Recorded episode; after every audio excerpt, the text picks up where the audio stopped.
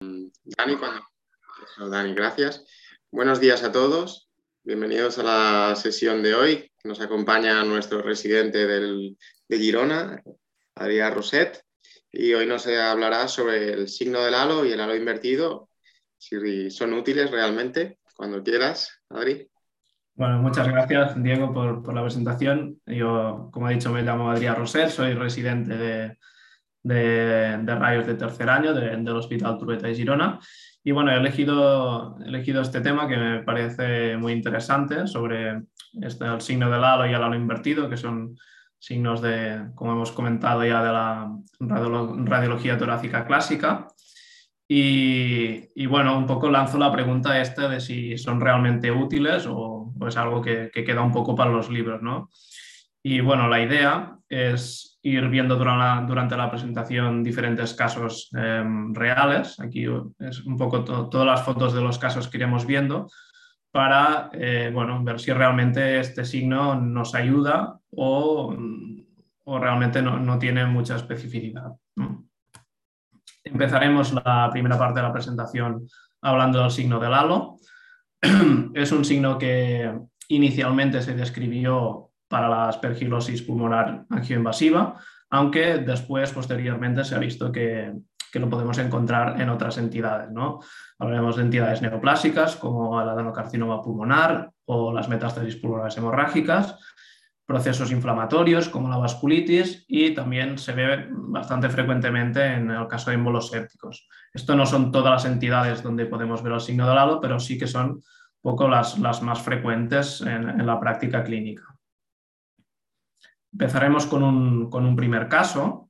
Eh, aquí nos cuentan un paciente de 50 años, un antecedente importante que ha, estado, ha sido trasplantado con progenitores hematopoyéticos y bueno, viene con dificultad respiratoria. Entonces vamos a ver las imágenes. Lo que vemos ya arriba del todo es un, primer nódulo, una primera opacidad que tiene como un vidrio deslustrado en su alrededor. ¿no? Esto sería el signo del halo.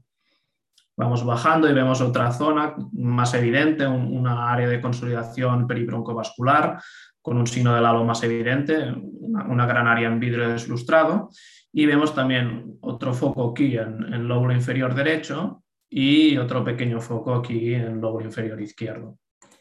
Si lo vemos en coronal, podemos volver a ver cómo se ve el signo del halo, ¿no? un área central de, consolidación y vidrio deslustrado en su alrededor.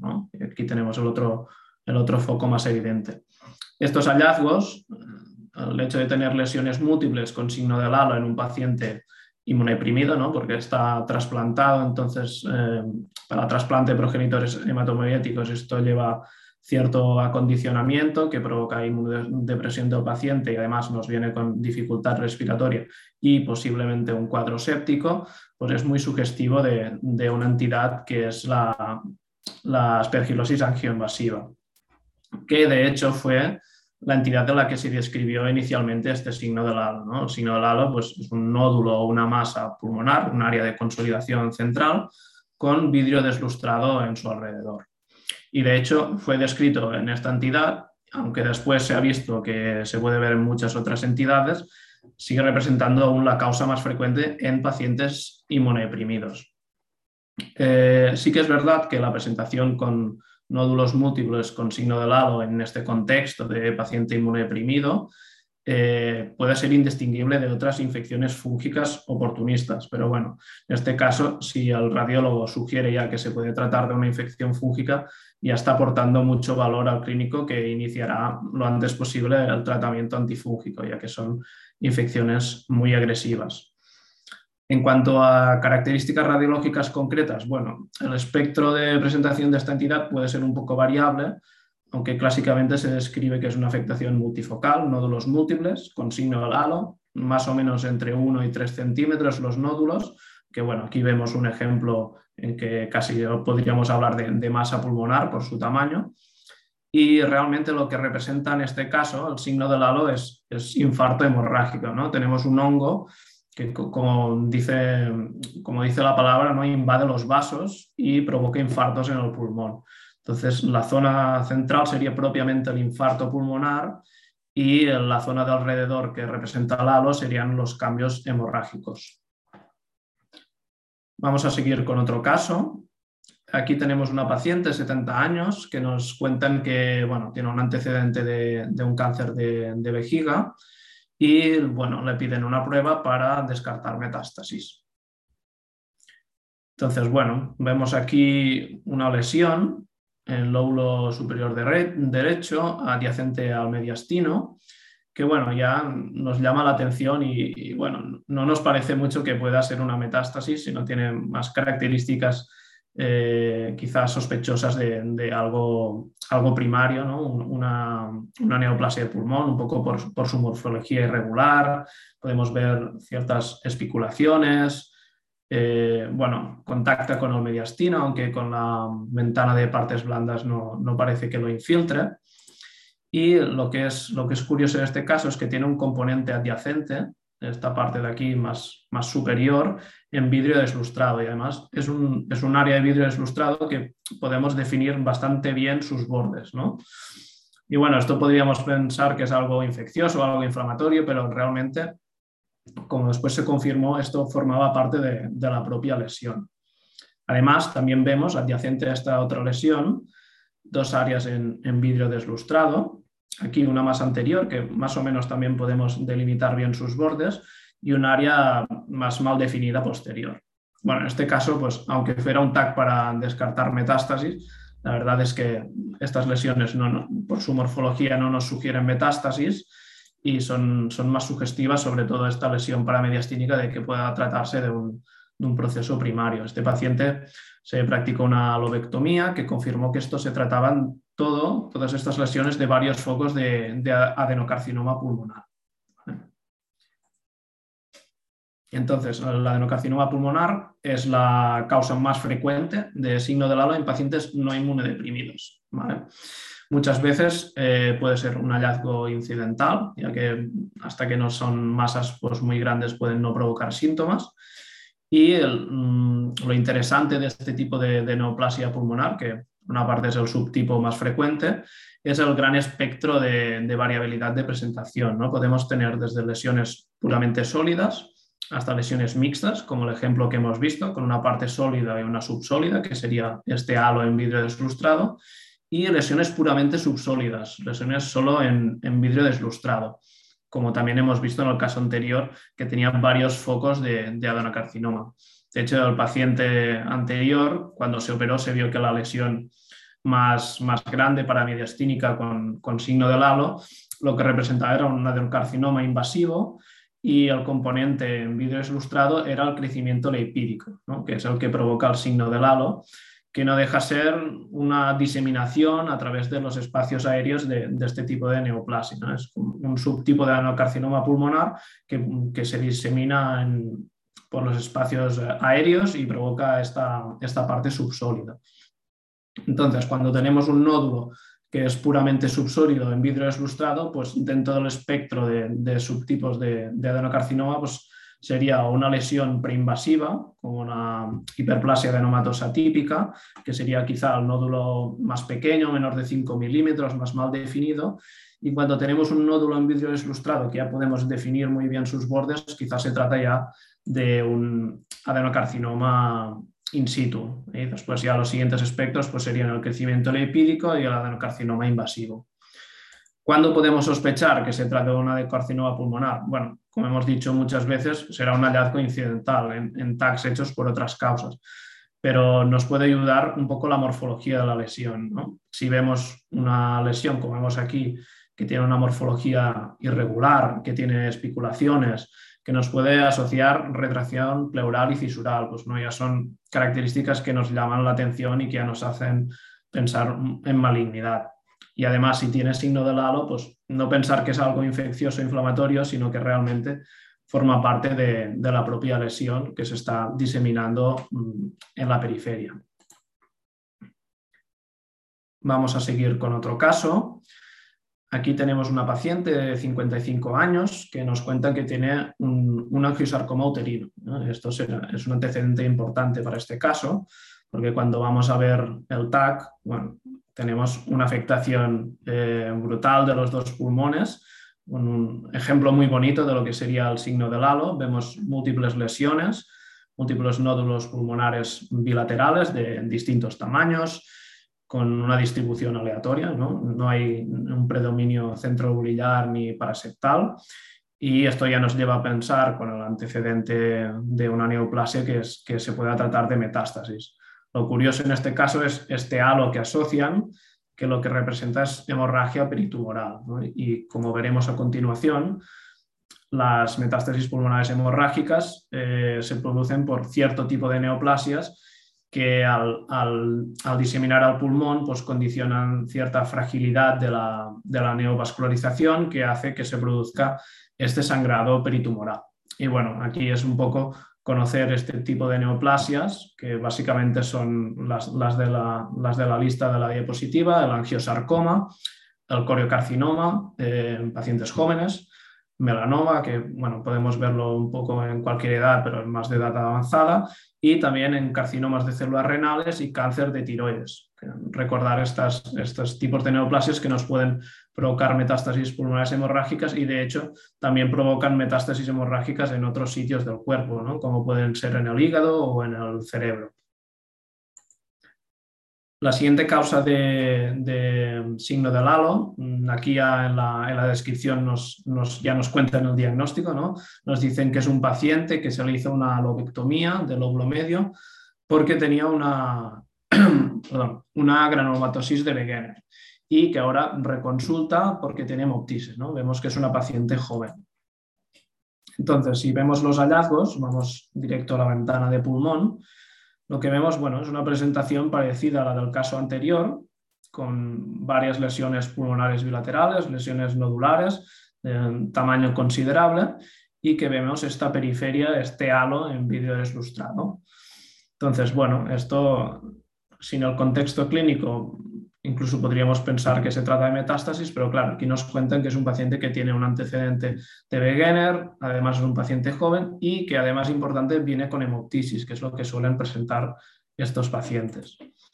Entonces, quizá no es una entidad muy frecuente, pero sí que podemos mm, asociarla con el signo del halo. Dentro de las vasculitis, pues el Wegener o como ahora se le llama granulomatosis con polangeitis que es una vasculitis que afecta vasos de pequeño y mediano calibre y provoca granulomas necrotizantes, que es lo que corresponden a estas lesiones pulmonares que hacen cambios hemorrágicos en su alrededor. Como vemos, el signo del halo muchas veces lo que se asocia es a cambios hemorrágicos alrededor de la lesión.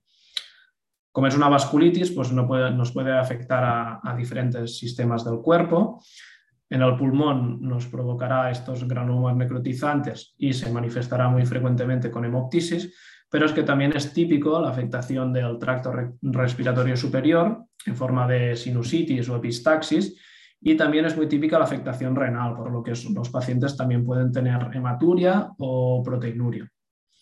Y también destacar de esta entidad que aparte de nódulos hemorrágicos también se puede presentar con nódulos cavitados o ambos.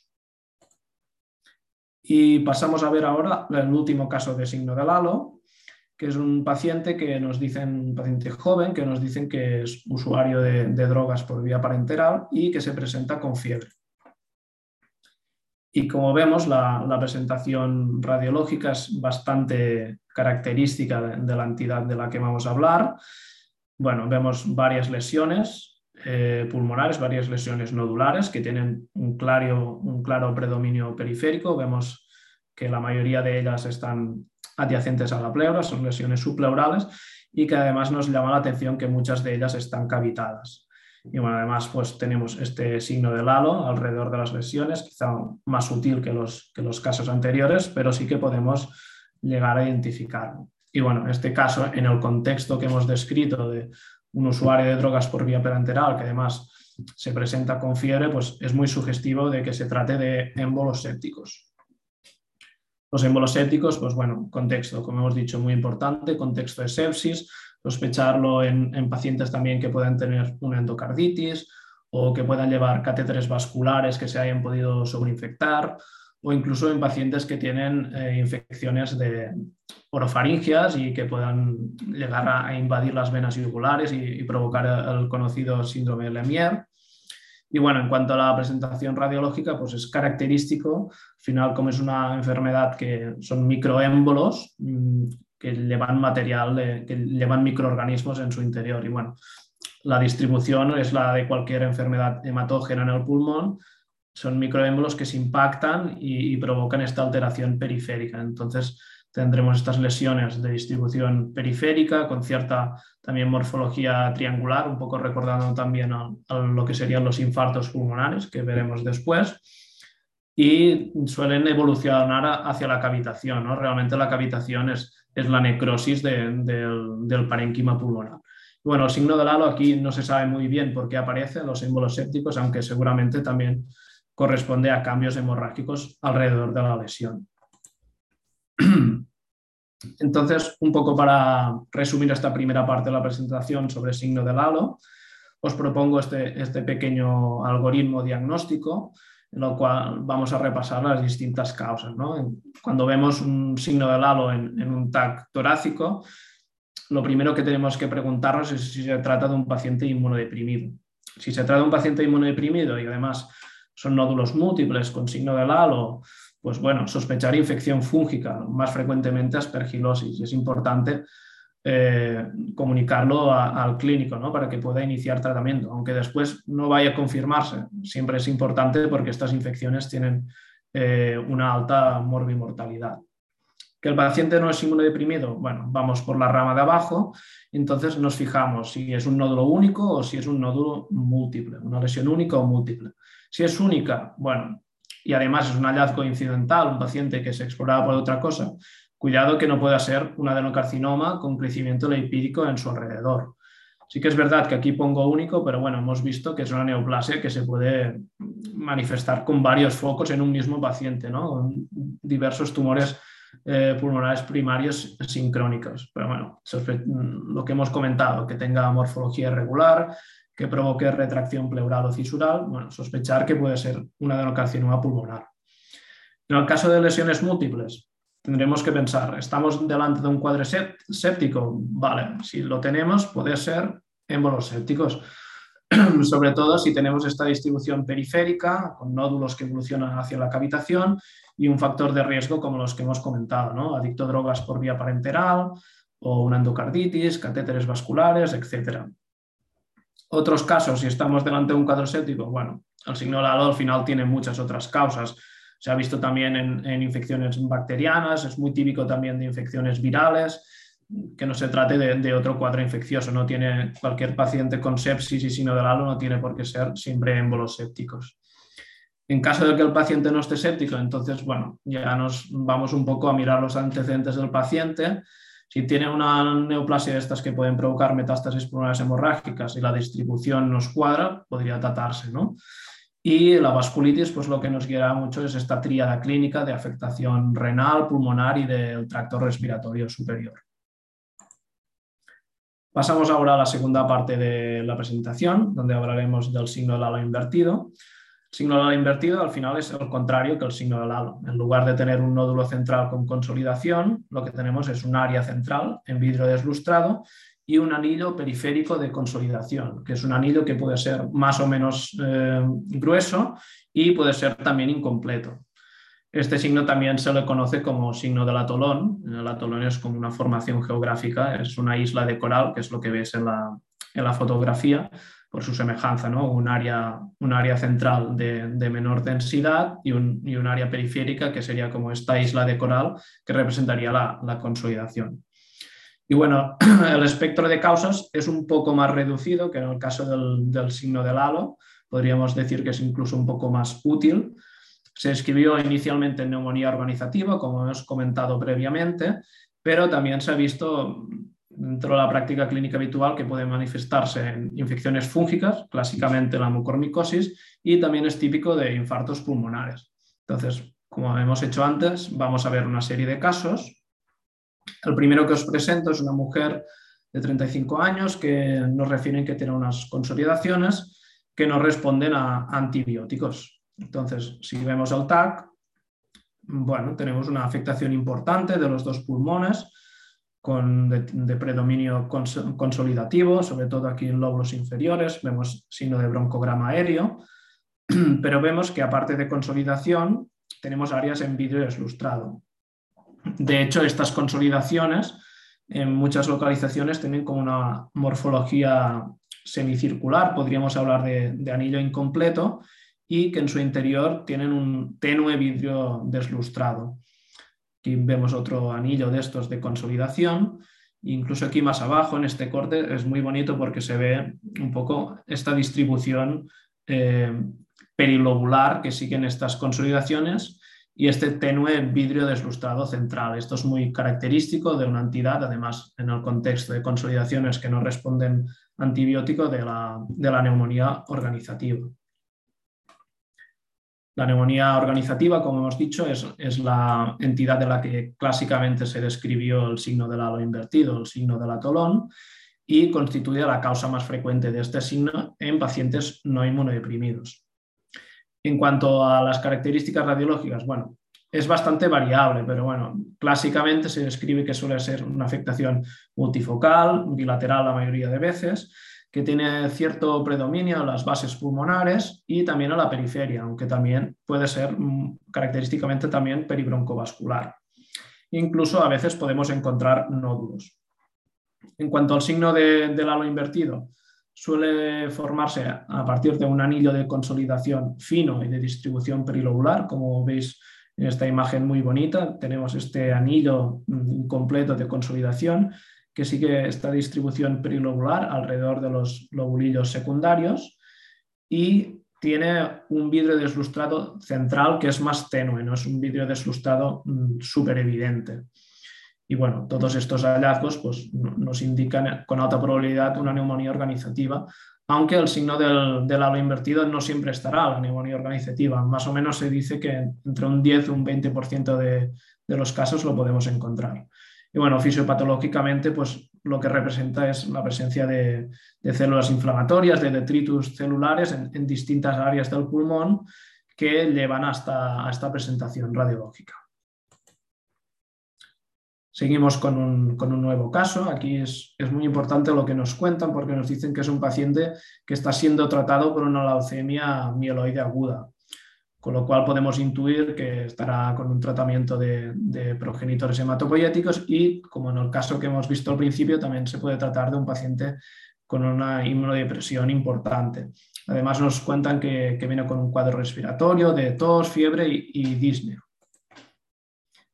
Y bueno, la afectación radiológica en este caso es, muy llamativa, ¿no? porque vemos una, gran afectación consolidativa del lóbulo superior derecho.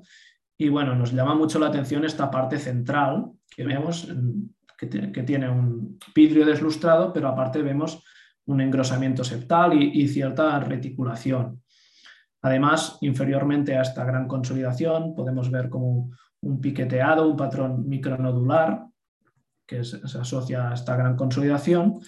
Y es curioso también ver en, ventana y partes blandas, porque tenemos la suerte que en este caso es un TAC con contraste, entonces podemos ver parénquima pulmonar, eh, la propia condensación, que el parénquima realza bien, pero en esta parte central hay una hipotenuación que llama mucho la atención, que al final esto lo que nos tiene que hacer pensar es que esto se pueda tratar de un infarto pulmonar. ¿Qué pasa? Que el infarto pulmonar, en este caso, tenemos que sospechar que sea por una infección fúngica, una infección fúngica invasiva por el contexto del paciente.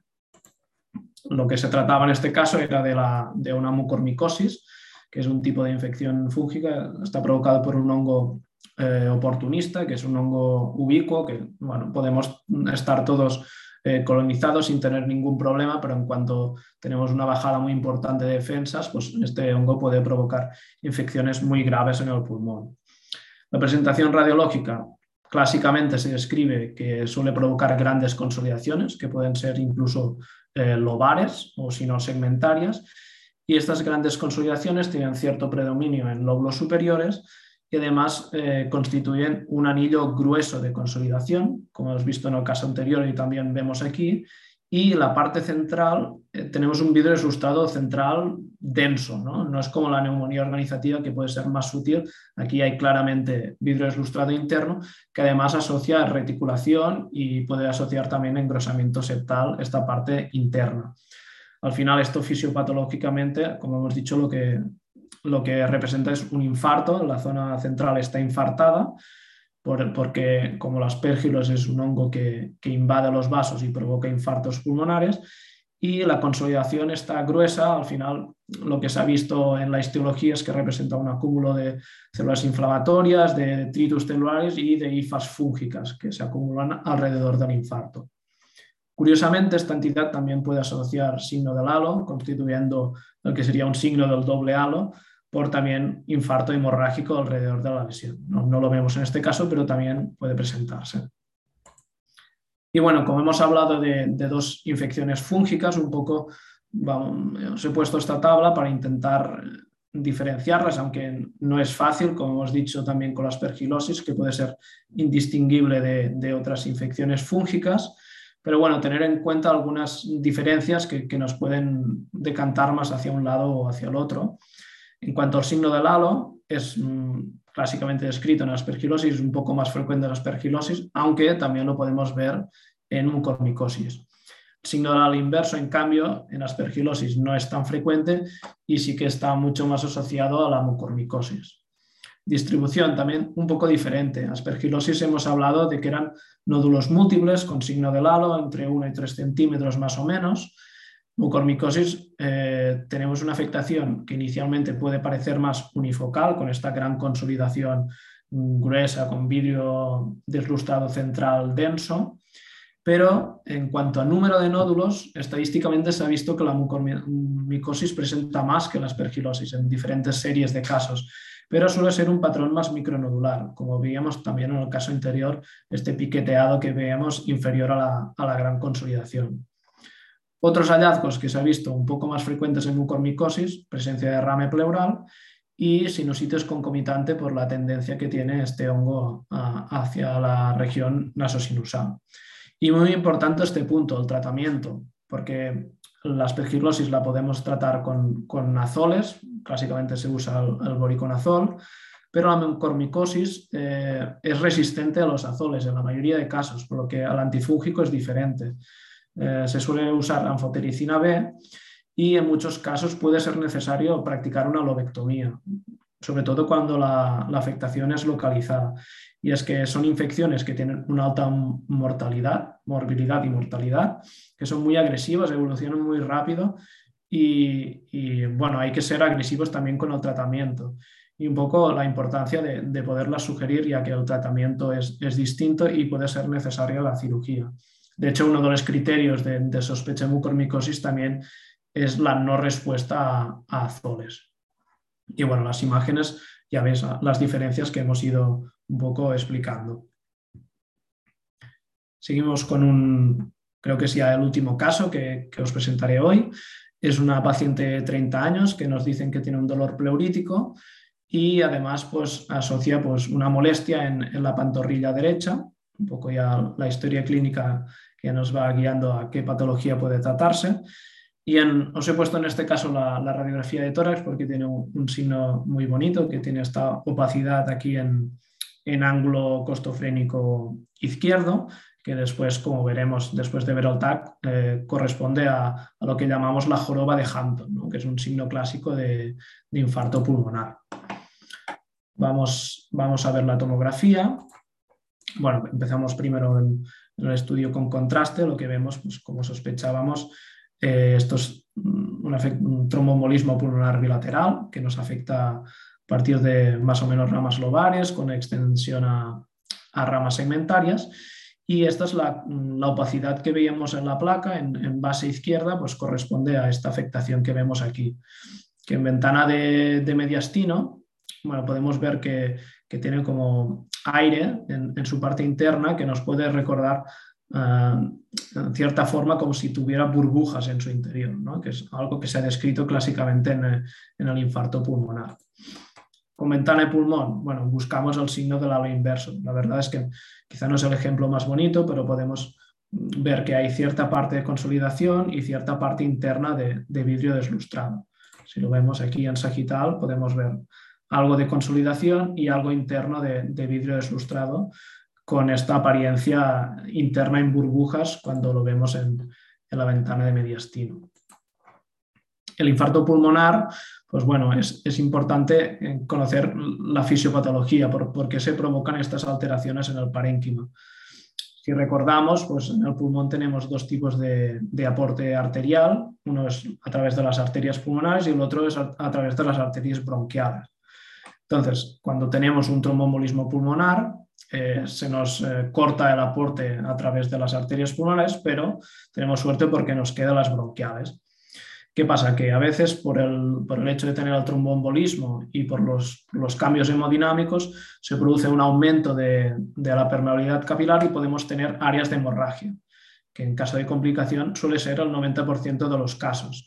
Tenemos áreas de hemorragia que se nos manifiestan en forma de áreas en vidrio deslustrado. Y estas áreas, bueno, tenemos que tener cuidado de no llamarlas infartos porque estas suelen resolver más o menos en una semana. En cambio, en un 10% de los casos podemos llegar a tener infartos pulmonares, sobre todo en pacientes que hemodinámicamente pues, mm, no pueden compensar esta falta de, riego sanguíneo y la circulación bronquial no es suficiente para irrigar ciertas partes del pulmón y se nos provoca un infarto pulmonar, una, zona del pulmón que ya no recibe suficiente sangre. Esto sería, la hemorragia y el infarto sería un poco parecido a, lo que hablamos del ictus de la penumbra y el core. Entonces, ¿cómo vemos el infarto pulmonar? Pues es donde clásicamente se ha descrito el signo del halo inverso. Tenemos esta área de, consolidación periférica con cierta morfología triangular o en cuña, que tiene una amplia base de, contacto pleural y que no suele tener broncograma aéreo en el interior, lo cual, por ejemplo, nos puede ayudar a diferenciarlo de neumonía organizativa, que sí que hemos visto que suele tener broncograma aéreo. Aparte, la parte central suele tener vídeo deslustrado y esta apariencia con, reticulación y esta cierta apariencia con, burbujas, que al final, si recordamos el caso de mucormicosis, la apariencia es muy parecida, ¿no? porque el mecanismo fisiopatológico es, es, también el mismo, es una zona de, infarto pulmonar. Y bueno, esta sería la última causa que hemos visto de, de signo del halo invertido. Y un poco para repasar, como hemos hecho con el signo del halo, os pongo otra vez un algoritmo que en verdad es, parecido porque también empezaremos preguntándonos cuando tenemos signo del ala invertido si el paciente es inmunodeprimido o no. Si es inmunodeprimido y además asocia estas características que hemos visto de una gran consolidación con vidrio deslustrado denso y un patrón micronodular añadido, pues cuidado, podemos estar delante de una mucormicosis y puede ser necesario tratamiento antifúngico dirigido. ¿Que el paciente no es inmunodeprimido? Bueno, entonces Quizá una de las causas que hay que descartar es que no tengamos un tromboembolismo pulmonar, en cuyo caso, pues si tenemos el halo invertido, puede ser muy sugestivo de un infarto pulmonar, que tendremos que diferenciarlo de, las áreas hemorrágicas que hemos dicho, ¿no? que sería únicamente vidrio deslustrado. En caso de que no tengamos un TEP, bueno, pensaremos en otras entidades neumonía organizativa clásica del signo del halo invertido, esta afectación multifocal, predominio basal, puede ser también peribroncovascular, este halo, este anillo consolidativo fino con un vidrio eh, deslustrado interno más tenue, y si no, pues también infecciones. De hecho, si no la ha invertido, pues también se asocia a muchas infecciones, infecciones, eh, perdón, infecciones víricas, por ejemplo, en COVID se ha descrito, también se ha descrito el signo de, del halo y signo del halo invertido, infecciones bacterianas también, incluso en tuberculosis también se ha descrito el signo del halo invertido. Y bueno, eh, un poco eh, como conclusión de la, de la charla, ¿no? al principio me preguntaba yo si realmente estos signos eran útiles o era algo que quedaba reservado para los libros. Hemos visto que la etiología es, muy variada, ¿no? desde causas infecciosas, hemos hecho hincapié más en infecciones fúngicas, causas embólicas, tanto émbolos sépticos como tromboembolismos pulmonares, causas tumorales, ¿no? hemos hablado del adenocarcinoma pulmonar y las metástasis pulmonares hemorrágicas, y causas inflamatorias. Hemos visto las vasculitis y también la neumonía organizativa. Yo creo que realmente son útiles y es lo que, también lo, lo que encontramos en la bibliografía cuando se combinan con la historia clínica y estos hallazgos adicionales o estas sutilezas radiológicas entre un caso y el otro que realmente nos pueden estrechar mucho el diagnóstico diferencial e incluso llevarnos a sugerir el diagnóstico final. Y bueno, como concepto importante recordar, tanto con signo del halo con signo del halo inverso, en un contexto de inmunosupresión severa y fiebre, pues bueno, sospechar infección fúngica invasiva y bueno, es, muchas veces difícil mojarse en la etiología, pero hemos visto también ciertas diferencias entre aspergilosis y mucormicosis. Y bueno, hasta aquí mi charla, espero que os haya resultado más o menos interesante y supongo que damos paso a las preguntas. Muchas gracias. Muchas gracias, Adrián. Muy interesante todo el resumen que has hecho. Tenemos varias preguntas de la audiencia. Empezamos con el doctor Pedraza. Pregunta, a nivel cerebral es frecuente ver edema perilesional. Entonces, el edema es variable según la etiología, pero es más extenso en las metástasis, se refiere al cerebro. En este sentido, ¿podemos decir que, el signo del halo es más extenso en metástasis pulmonares? Yo creo que se refiere a que si el, edema cerebral es superponible a, lo que has explicado de la hemorragia perimetastásica de los... A ver, es difícil esta pregunta, la verdad. Yo creo que al final lo que representa en el caso de metástasis pulmonares es hemorragia, ¿no? Mm, difícilmente puedes saber por la cantidad de hemorragia de, si es una entidad diferente u otra. Sí que es verdad que ha coincidido que el caso que, he enseñado de metástasis pulmonares hemorrágicas eh, tenía un signo de halo muy bonito, se veía muy claramente la hemorragia y quizá pues, en otras entidades como la adenocarcinoma no será un halo periférico tan claro, ¿no? porque es algo que está diseminando y no tiene por qué hacerlo de forma tan uniforme. Eh, si podemos saber la etiología por la cantidad de halo, yo creo que es difícil en este caso. La pregunta, doctor Pedraza, has comentado que el signo del halo puede indicar infarto pulmonar. A nivel cerebral tenemos mucha experiencia con la perfusión cerebral y el concepto de penumbra isquémica. En la revisión que has realizado, ¿has encontrado estudios de perfusión pulmonar por TAC o PEC-TAC que ayuden a entender el signo del halo? La verdad es que como, como he comentado antes de la presentación, la bibliografía en este caso que se centre directamente en estos signos es, escasa, no, hay mucha cosa y se centra únicamente en, lo que son los hallazgos por TAC. No, he encontrado nada sobre este tema. Otra pregunta, Adrián. Dice, en la revisión que has realizado, ¿has encontrado estudios de resonancia magnética pulmonar que estudien el signo del halo valorado por TAC? Ya me sabe mal, pero tampoco he encontrado nada de esto. Ya te digo, todo, todo lo que he encontrado es sobre, solo centrado en, tomografía computarizada y, ya digo, porque al final son, son signos de la, de la, radiología torácica clásica. ¿Que se puede ver en resonancia? Pues la verdad es que lo desconozco. Quizá, quizá sí, no lo sé. Bueno, si, si alguien más de la audiencia tiene preguntas, las vaya escribiendo y yo las voy leyendo.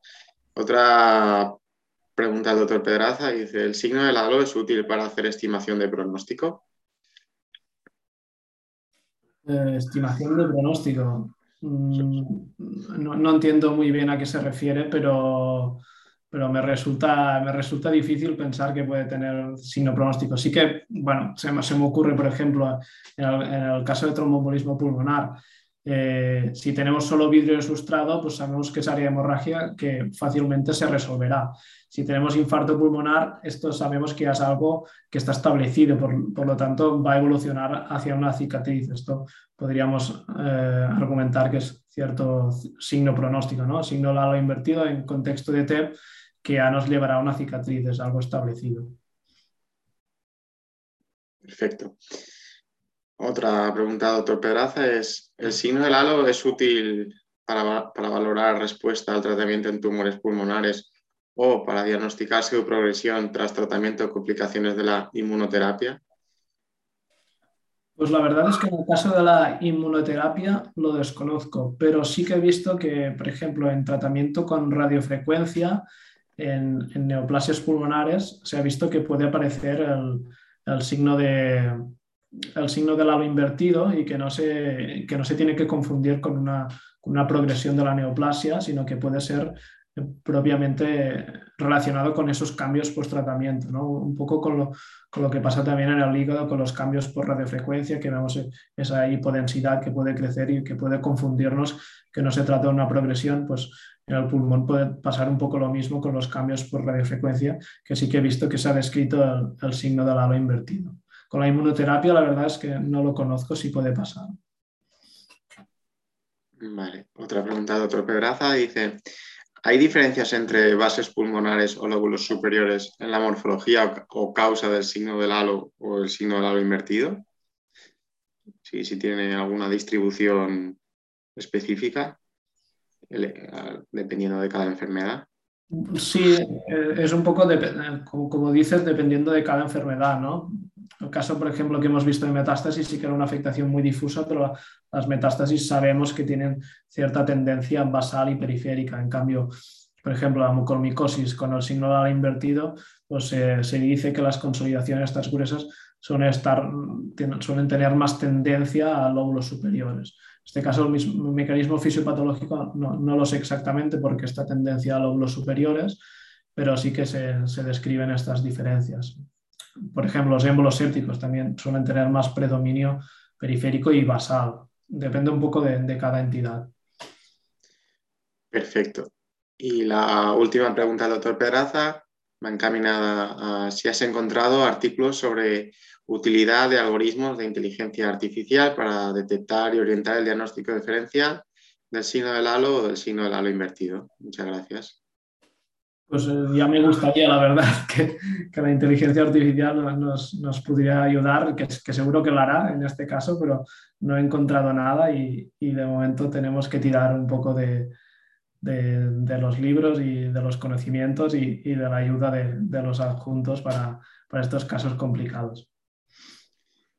Muchas gracias, Adrián. Si quieres, ahora pasamos a las opiniones del experto doctor Pineda y después el al final el doctor Pedraza que a la conclusión.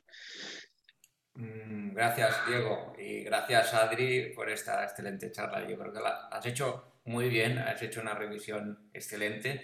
Y no solo te quería felicitar por el contenido, que es fantástico, sino por el hecho de ser valiente y plantearte dilemas como si realmente cosas que están descritas y y que, leemos y estudiamos si son útiles o no, ¿no? Porque en la literatura radiológica hay infinidad de, signos muy bonitos que en la práctica a veces solo sirven para adornar el, informe y, y, está bien que tengas, que tengas esta inquietud tú y los residentes, ¿no? De plantearse uh, qué cosas ahora son útiles o no, que a lo mejor hace unos años lo eran, ahora quizá lo son menos y está bien, ¿no? Y respondiendo a la pregunta esta que planteaba si es útil o no, pues bueno, tú la has respondido perfectamente, estoy totalmente de acuerdo. No es útil para establecer el diagnóstico como tal porque no es específico, has enseñado que hay un montón de entidades, pero sí que es útil a la hora de ah, hacer el diagnóstico diferencial y organizar el orden de las preguntas que nos tenemos que plantear para llegar al, diagnóstico, ¿no? Si tú te lo encuentras, pues ya lo has dicho muy bien, ¿no? Esto que lo primero que hay que preguntarse es si es inmunodeprimido o no, y después seguir con el algoritmo. Por lo tanto, en ese sentido sí que es útil, ¿no? Yo mm, insisto en felicitarte, lo has planteado muy bien la sesión, muy interesante, y quizás solo te pediría ahora para el final, para acabar de ponerle el broche, si puedes darnos cuatro ah, tips o aspectos claves en los cuales tú ah, en, el, manejo del paciente sugerirías hacer biopsia o no de lesiones que tienen el halo, no el halo inverso, que la mayoría son inflamatorios, sino el signo del halo. Si tú ves el signo del halo, ¿en qué pacientes tú ah, sugerirías o harías la, una biopsia? Bueno, claro, en signo del halo eh, ¿Cuándo puede ser necesario la biopsia? Yo creo que hemos hablado de dos entidades tumorales, que son el adenocarcinoma y las metástasis pulmonares hemorrágicas, aunque también para diagnosticar una infección fúngica puede ser necesario.